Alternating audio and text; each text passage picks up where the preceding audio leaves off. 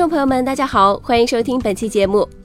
近年来，海淘事业的发展如日中天。据统计发现，营养保健药品在海外产品购买清单中占比很大，这源于各种海淘 APP 和朋友圈代购的神助攻。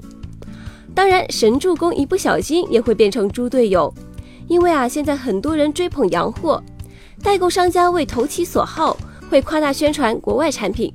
若买家们没有火眼金睛和分辨能力，便很容易被忽悠，买了一堆并不适合自己体质的产品。比如现在很多热衷于给宝宝补钙的家长们，在购买钙产品时总是从众攀比，觉得海外用的就是好的。其实啊，不然，在选择钙产品上，适合自己的才是最重要的。因为啊，中国人和外国人生活环境、习惯、饮食结构不同。体质啊也不同，自然呢，身体对钙的吸收情况也是不同的。经研究证明，五百毫克钙搭配两百国际单位的维生素 D 三，能使中国人的钙吸收率达到峰值。此配比称为黄金配比。只有符合黄金配比的钙剂，才是真正适合中国人体质的钙。那么除了吸收率，我们还需要从哪些方面挑选适合自己的钙剂呢？一、钙剂类型。目前啊，市面上的补钙产品中含钙的种类有所不同，包括碳酸钙、柠檬酸钙、乳酸钙、葡萄糖酸钙等。虽然这几种类型的钙都能起到补钙的效果，但是呢，却会产生不同的副作用。碳酸钙少见有胃胀、嗳气、便秘等。可用于多数人群。柠檬酸钙可能增加肠道铝的吸收和脑组织铝的蓄积，正在服用铝剂的人要禁用，肾功能不全的人也要慎用。乳酸钙，乳酸钙的蓄积可能导致乏力，不适用于易疲劳人群。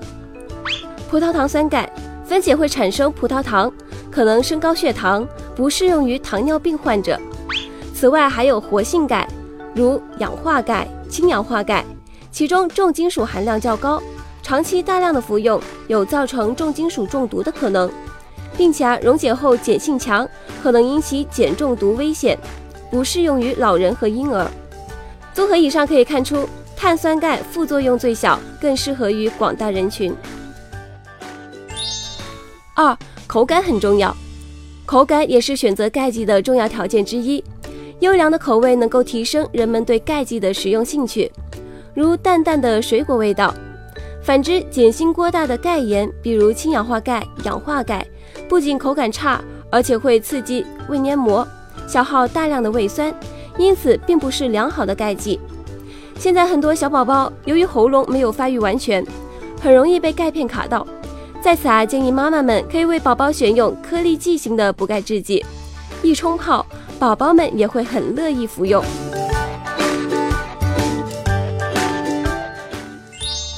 第三点，防便秘。我们知道，服用钙剂的副作用之一就是便秘，因为啊，钙进入肠道后会形成难以吸收的钙盐，并抑制肠道的蠕动，从而出现便秘等症状。所以，我们挑选钙剂的时候要注意钙剂有没有加入甘露醇。我们都知道，甘露醇可以起到润滑肠道、促进肠蠕动的作用，从而大大减少便秘的发生。第四，安全性，在选择钙产品的过程中，安全性是最重要的。大家一定要选择由国家食品药品监督管理总局认证过的、带有 OTC 标志的钙产品，以免埋下安全隐患。